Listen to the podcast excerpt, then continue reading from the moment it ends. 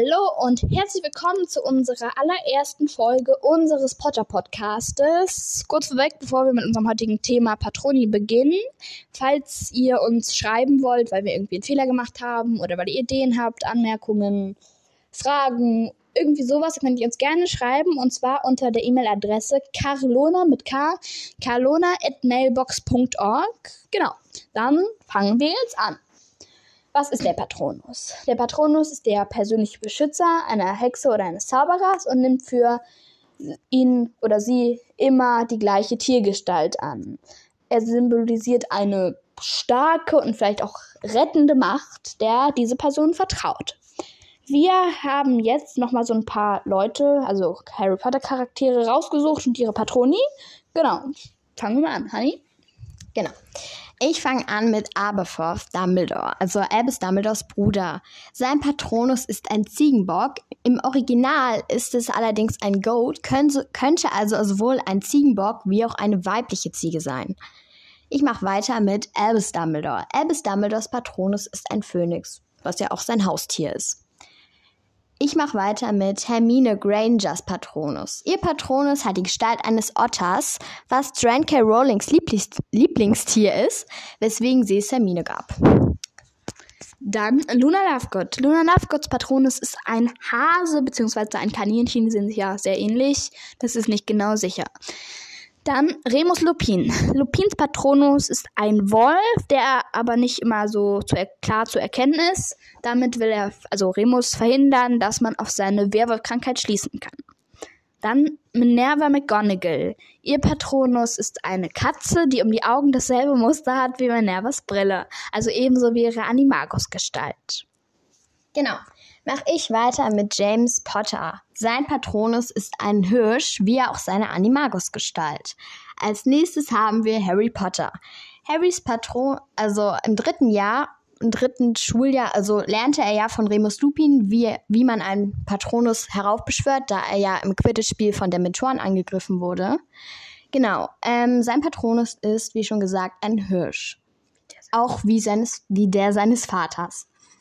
Machen wir weiter mit Lily Potter. Lily Potters Patronus ist eine Hirschkuh, also das weibliche von einem Hirsch. Dann Severus Snape. Snapes Patronus ist ebenfalls eine Hirschkuh, weil er ja sehr starke Gefühle für Lily hatte. Und Tonks Patronus, ihr war, ihrer war ein Hase, wurde aber ab 1996 ein Wolf, weil sie ebenfalls wie Snape für Lily Gefühle für Remus Lupin hatte. Ich mache weiter mit Dolores Umbridge.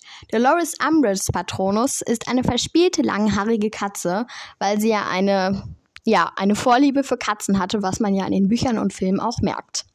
Genau, mache ich weiter mit Arthur Weasley. Arthur Weasleys Patronus ist ein Wiesel, wie sein Name es ja auch schon sagt. Genau. Ginny Weasleys Patronus ist ein Pferd, was im fünften Teil ja auch gezeigt wird. Dann Rons Patronus, das ist ein Jack Russell Terrier, also ein Hund. Genau. Dann Fred und George. Fred und George Weasleys Patroni sind Elstern. Das kam nie so in den Büchern und Filmen vor, glaub, also habe ich es nie so. Aber das hat J.K. Rowling am 6. November 2018 auf Twitter verlauten lassen. Okay, dann haben wir jetzt auch kurz Patronus und schwarze Magie. Harry machte ja die Erfahrung, dass starke schwarzmagische Einflüsse, zum Beispiel mit dem Horcrux, seine persönlichen Gefühle zum Beschwören eines Patronus lahmlegten.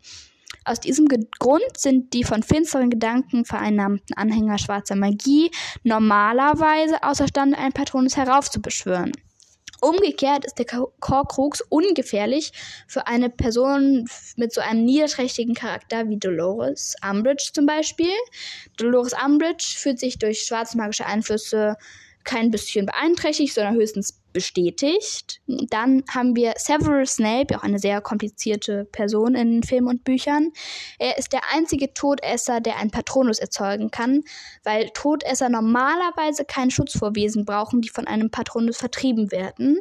Er versucht seinen Patronus deswegen vor anderen Ordensmitgliedern zu verbergen. Das hat Joanne Rowling in einem Live-Chat am 30.07.2007, also da waren wir noch gar nicht geboren, verlauten lassen.